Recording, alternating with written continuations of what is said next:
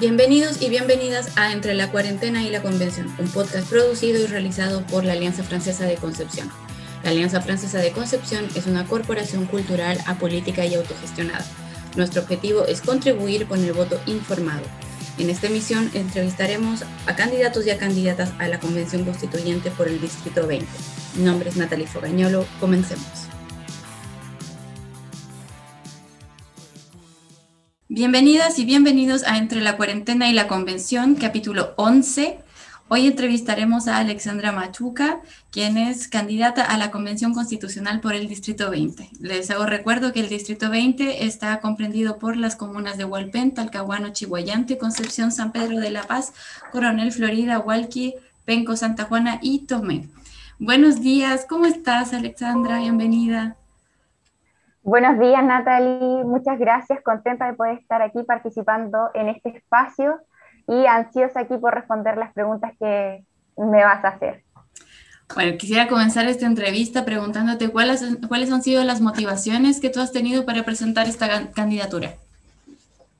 Mira, en realidad, eh, como bien decía, soy Alexandra Matuca, licenciada en Derecho, pero más allá que quizás por tener algún conocimiento técnico sobre la materia constitucional o legal, es porque creo que en esta convención hace falta eh, realidad. Y eso es lo que me motiva a ser convencional constituyente. Yo colaboro en distintas organizaciones sociales, soy una mujer habitante del mundo rural, por lo tanto participo en organizaciones territoriales de carácter rural, eh, feministas y del área de la discapacidad. Entonces, esas organizaciones son las que motivan a levantar esta candidatura de manera independiente, puesto que vimos que después del, del apruebo empezaron a levantarse candidaturas de personas que ya tenían cierto poder político y nosotros en ese momento dijimos, bueno, dijimos convención constitucional, esto quiere decir que no queremos lo mismo de siempre, queremos que otras personas estén ahí en la convención constitucional y como te dije, allá de cualquier conocimiento, lo que se pueda aportar es aportando realidad, que creemos que es lo que hace falta a la clase política de hoy en día. Entonces, eso es como la motivación principal de levantar esta candidatura independiente. ¿Podrías contarnos cuáles son los ejes que estás manejando para esta candidatura? Sí, mira, contarte eh, estos ejes que te voy a nombrar han sido todos levantados desde conversatorios y desde cabildos. O sea, el periodo de campaña nosotros lo trazamos en conversatorios y cabildos con la comunidad de distintos territorios, de distintas organizaciones sociales, eh, territoriales, porque como bien decíamos, si queremos llevar realidad, quizás mi realidad y las de las organizaciones en las que participo es muy acotada, entonces tenemos que expandirnos más para conocer la realidad de todas las personas, porque finalmente la constitución tiene que abarcar a todas las personas. Y desde ahí te digo que levantamos una constitución que queremos construir en colectivo, una constitución inclusiva, con perspectiva de género, em, que sea descentralizada, administrativa, política y financiera del Estado, para que esto nos lleve a una adecuada distribución del poder y de la riqueza finalmente, que sea garante en derechos sociales, y esto quiere decir que no solamente los, los consagre, sino que establezca mecanismos para que se puedan garantizar que tenga un pleno, respeto a los un pleno respeto a los derechos humanos y, em, por supuesto, con visión medioambiental. Eso también es un eje programático de esta candidatura, pero todo, y esto es como una línea transversal de los ejes programáticos, que sea de la mano acompañado de participación ciudadana. Por lo mismo, como te decía, para representar la realidad es necesario que todas las personas puedan tener injerencia en las decisiones políticas que nos van a afectar. Entonces, queremos que también la convención sea ojalá de una manera participativa y esto se pueda hacer instaurando en el reglamento de la convención mecanismos de transparencia, de publicación y también de, de ojalá de participación ciudadana, quizás de ciertas organizaciones, si es que no se puede de todas las personas, ya que sabemos que el estallido social lo que quería era una asamblea constituyente y no en este momento estar votando por candidaturas que, que finalmente representaran. Esa no era la idea. Así que lo ideal sería como desbordar un poquitito el proceso constituyente y finalmente también establecer en la misma constitución una soberanía popular que permita eh, que se establezcan mecanismos de participación ciudadana como lo son la iniciativa popular de ley, el referéndum revocatorio, que creo que también es súper importante porque serviría como un mecanismo de control para las autoridades que hoy tenemos. Eh, con respecto a la organización del Estado, ¿cómo te gustaría que sea el futuro Estado de Chile? ¿Cómo esté dividido los poderes, por ejemplo? Mira, eh, en cuanto al Estado y la forma de Estado, creo que es algo que se debe cambiar, puesto que el Estado, por, ejemplo, unitario que tenemos hoy en día, eh, nos lleva a esta centralización excesiva que tenemos. Bueno, yo como una persona que vive en región y más aún en, la zona rural, veo que hay una centralización en todo. No solo de esto de que vemos que eh, Santiago no es Chile, sino que en regiones también hay una concentración del poder. Entonces, si bien ahora nuestra constitución establece que tiene que ser el poder eh, descentralizado y desconcentrado en su caso, creemos que eso no es suficiente y por lo tanto creemos que debe darse más poder y autonomía a las regiones y esto podría partir, por ejemplo, por cambiar la forma del Estado unitario y también empoderando quizás eh, a otro tipo de comunidades, como estableciendo que Chile podría ser un Estado plurinacional, reconociendo también así la autonomía de nuestros pueblos originarios.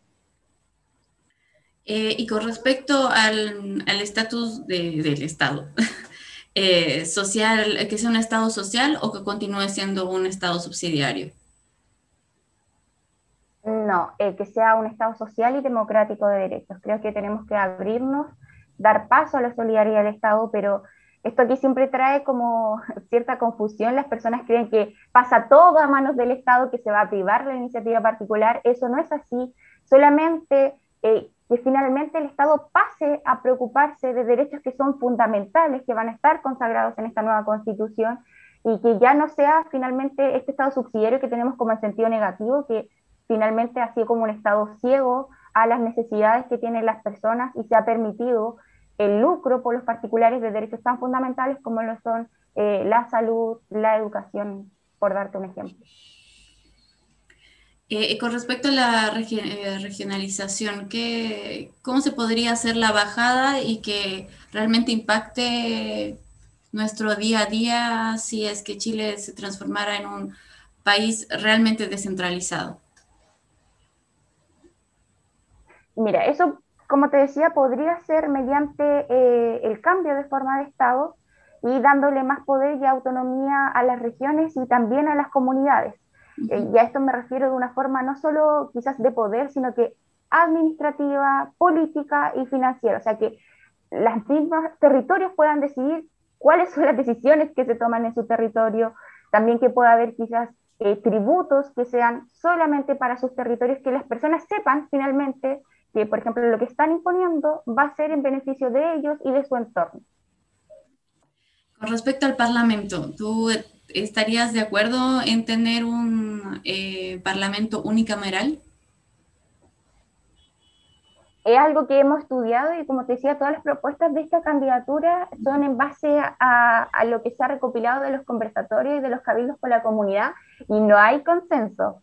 Hay motivos para uno y para el otro, porque si bien quizás el unicameral eh, podría, por ejemplo, ahorrarnos mucho gasto público, pero otras personas también opinaban que no se puede eh, como brindar espacio a la economía en perjuicio de la democracia. Entonces, por eso es algo a lo que no hemos llegado a consenso, hemos estudiado una y otra opción y para tener clara como la opción vamos abierto al diálogo en ese caso de que llegáramos a la Convención Constitucional para ver las propuestas de uno y otro lado. Con respecto al... Sin embargo, vemos que hay una leve tendencia al unicameral. Ya con respecto al Tribunal Constitucional, ¿se va o se, queda o se va? Mira, eh, con respecto al Tribunal Constitucional en sí, yo creo que sí tiene que haber un organismo que controle esta supremacía constitucional y que vele por ello.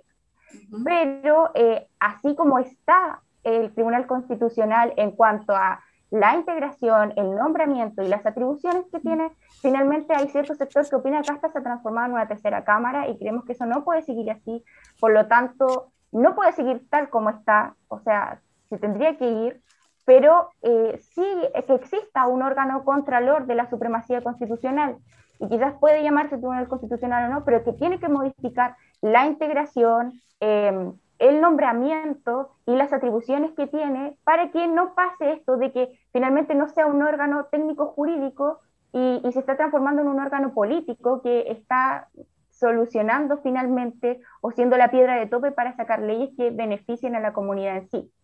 Entonces, francamente, si existe este órgano, tiene que ser un órgano que solamente sea técnico jurídico para lo que está hecho, que sería velar y garantizar la supremacía constitucional de nuestra nueva constitución.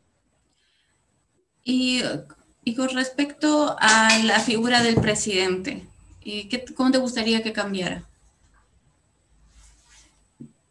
La verdad, yo veo que en Chile tenemos un presidencialismo reforzado o un hiperpresidencialismo. Algunas personas eh, creen que esto no es así, pero nosotros lo hemos visto así. Es también la sensación de la comunidad por todas las atribuciones que se le dan al presidente de la República y creemos que esto debería cambiar de cierta manera, eh, entregándole quizás otras facultades al Congreso. Eh, no creo que sea conveniente quizás cambiar un sistema parlamentario, pero sí atenuar el presidencialismo a un eh, semipresidencialismo, por ejemplo, o que sea un sistema presidencial propiamente tal, y, o instaurando quizás también mecanismos del sistema parlamentario, como sería, por ejemplo, incorporar la figura de un primer ministro. Entonces, así como para equiparar un poquito más la cancha. Y con respecto a la cantidad de años de mandato, ¿han hablado algo de eso en las bases? Actualmente tenemos cuatro años de mandato. Sí, hemos hablado.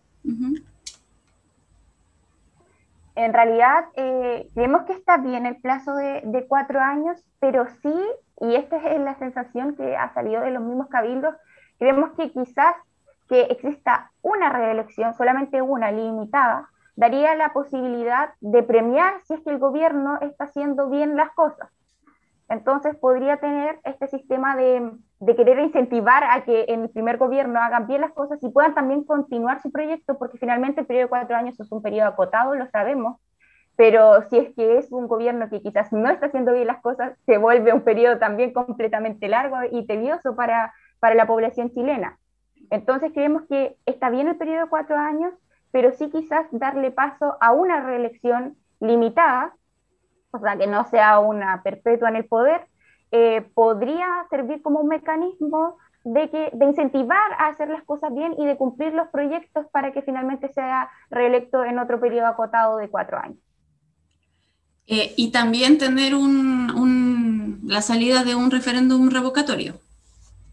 ¿Podría ser como para equilibrarlo? Claro, claro como te dije, Sí, como te dije, las bases de, la candidatura, la participación ciudadana es un eje transversal. Por lo tanto, declararla como mecanismo en la convención, esta soberanía popular, ahí vimos como distintas cosas como la iniciativa popular de ley, plebiscitos vinculantes y el referéndum revocatorio, que creo que es un mecanismo de control excelente, puesto que sería la misma comunidad que podría decidir si las cosas se están haciendo bien o no por nuestras autoridades.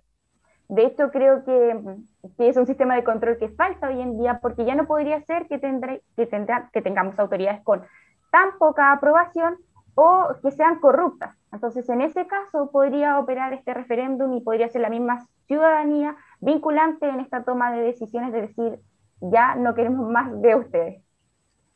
Bueno, y por, por un tema constitucional, ¿habría la posibilidad de abrirse a cambiar el sistema electoral? O sea, cambiar, refundar, digamos, CERVEL y cambiar eh, el, sistema. Eh, por ejemplo, el sistema de, de que tenemos ahora, de listas, eh, cambiar a otro tipo de sistema democrático. Por el tema constitucional, claramente se podría, aunque estas cosas igual están reguladas en leyes orgánicas constitucionales, es un tema que no hemos tratado directamente, pero que sí he visto dentro de, todo el estudio, eh, puesto que también mi tesis fue sobre esto, y, y realmente creo que el sistema quizás que tenemos ahora de listas, vemos que no beneficia a independientes y igual genera gran confusión. Yo creo que sí sería un sistema que podríamos mejorar en cierta, en cierta forma, porque la gente está muy confundida de cómo votar, de cómo opera el sistema y quizás hacer un sistema eh, más transparente para la comunidad, más directo, sería lo mejor para que pudieran elegir con tranquilidad a sus autoridades. Muchas gracias, Alexandra. Para terminar eh, la entrevista, quiero proponerte un juego de asociación de palabras o de conceptos. eh, y la idea es de que me digas como lo más rápido posible lo que se te venga a la cabeza. Si es necesario, puedes extenderte en la explicación. ¿Comenzamos? Ya, perfecto. Sí, ya. comencemos. Entonces, eh, un, dos, tres, eh, pueblos originarios. Los pueblos originarios existen desde antes que estuviéramos nosotros y merecen un reconocimiento en nuestra nueva constitución, merecen que se le otorgue eh, cierta autonomía para poder regularse, así que yo voy por un Estado plurinacional. Un, dos, tres, eh, constitución con enfoque de género. No puedo creer que esto se me haya olvidado, o no, creo que lo dije dentro de mi... lo, lo mencionaste. Una constitución. Sí, lo mencionaste. Sí. sí. con perspectiva de género, sí, tiene que ir sí o sí eh, una constitución con perspectiva de género. Bueno, eh, más allá, como te dije, participo en organizaciones de, de carácter feminista, entonces desde ya reconocemos que existe una desigualdad por, por el solo género y, y quizás no solo con nosotras como mujeres, sino también con las disidencias sexuales por lo tanto, creemos que esta constitución tiene que tener desde principio a fin un enfoque de género y esto no basta solo con consagrar eh, derechos por los cuales ahora las mujeres estamos abogando o las agrupaciones feministas están levantando, sino que también que sea desde las bases de la institucionalidad que se, que se imprima y se empape a toda la legislación y a toda la constitución en sí Em, que las instituciones del Estado tengan esta perspectiva de género y por supuesto ojalá que se lograra la paridad en todo, para que finalmente podamos tener igual la representación que merecemos. Un, dos, tres. El rol de la cultura en la Constitución. ¿Es posible plasmarla? Sí, es posible plasmarla y es algo que hemos conversado mucho también con agrupaciones culturales y el abandono y la invisibilización que, que tiene ahora. De hecho, el eslogan de campaña es Quiero ser tu voz y a eso nos referimos a, poder empaparnos de las realidades de todos y alzar la voz por todas las, las, personas y grupos que hasta ahora han sido sistemáticamente invisibilizados y omitidos. Cuando decimos constitución inclusiva, en nuestro segundo de franja que tenemos como independientes, nos referimos a ello, a que todos los sectores sean incluidos y creemos que la cultura es, es un sector demasiado importante que se está dejando afuera y que creo que va de la mano con la educación. Creo que es tan importante como la educación y que por tanto, también va de la mano porque debería cambiar esta educación de mercado que tenemos, en el sentido de decir que eh, nos educan desde pequeños eh, para insertarnos en un, mercado laboral, ser profesionales y ver que esa es como la única salida, cuando realmente hay personas que tienen otros talentos y que podrían hacerlo, por ejemplo, en temas culturales, artísticos, y de esa manera poder ser felices, aunque suene cliché, yo creo que ese debería ser el fin de la persona humana y el fin de nuestra educación también, buscar qué es lo que nos motiva a ser felices y ser adultos finalmente que nos guste lo que estemos haciendo. Eh, muchas gracias, Alexandra. Eh, te dejo la palabra para que invites a, las personas para seguir esta candidatura hasta el día de las elecciones. Muchas gracias, Natalie. Bueno, primero agradecer el espacio a ustedes, a la Alianza Francesa. Eh, decirles que mi motivación máxima de estar aquí es poder aportar un granito de arena como decía, no con el conocimiento técnico que pueda tener. Eh, ustedes ven aquí a Alexandra Machuca Norambuena, pero este es un proyecto colectivo, hay muchos profesionales atrás ayudando en este, en este proyecto, eh, hay muchas colectividades, hay muchas agrupaciones y lo que queremos hacer en el fondo del corazón es poder representar la realidad de cada uno de ustedes. Si ustedes sienten que esa es la manera de hacer las cosas y de que ustedes quieren también participar dentro de todo este proceso constituyente que nos costó muy caro poder llegar a tenerlo. Les invito a conocer esta candidatura, a sumarse al proyecto colectivo, a sumarse a la discusión, que nos busquen en redes sociales, que nos busquen después quizás también en la papeleta en el día de la votación. Vamos con el número 57. Somos una candidatura independiente, pero no solo independiente de partidos políticos, sino que independiente quizás de todo tipo de articulación poderosa que en estos momentos se, se articula. Y lo que queremos realmente es poder alzar la voz por las injusticias y por las problemáticas que hoy día nos aquejan. Sabemos que no todo se va a solucionar mediante un cambio constitucional, no queremos ser populistas en ello, pero sí sabemos que va a ser sacar una gran piedra de tope y poder responder a las demandas que hoy surgen como sociedad chilena. Así que los invitamos más que nada a conocernos, a seguirnos y sobre todo a que vayan a votar, no importa que no voten por mí, pero que no suelten el proceso constituyente aún más allá de las elecciones, porque ahí recién va a comenzar. Así que estemos atentas y atentos a todo lo que se discuta en la Convención Constitucional, puesto que esto va a ser un, cambio social de Chile muy importante. Y no podemos dejarlo en manos de los 155 convencionales que sean electos solamente. Esa es la invitación principal. Muchas gracias. Los invito a que nos sigan escuchando. Les hago recuerdo de que este podcast va especialmente dirigido a las personas que viven y votan en, la, en el Distrito 20 y el Distrito 20 está comprendido por las comunas de Hualpén, Talcahuano, Chihuayante, Concepción, San Pedro de la Paz, Coronel, Florida, Hualqui, Penco, Santa Juana y Tomé. Gracias, hasta la próxima.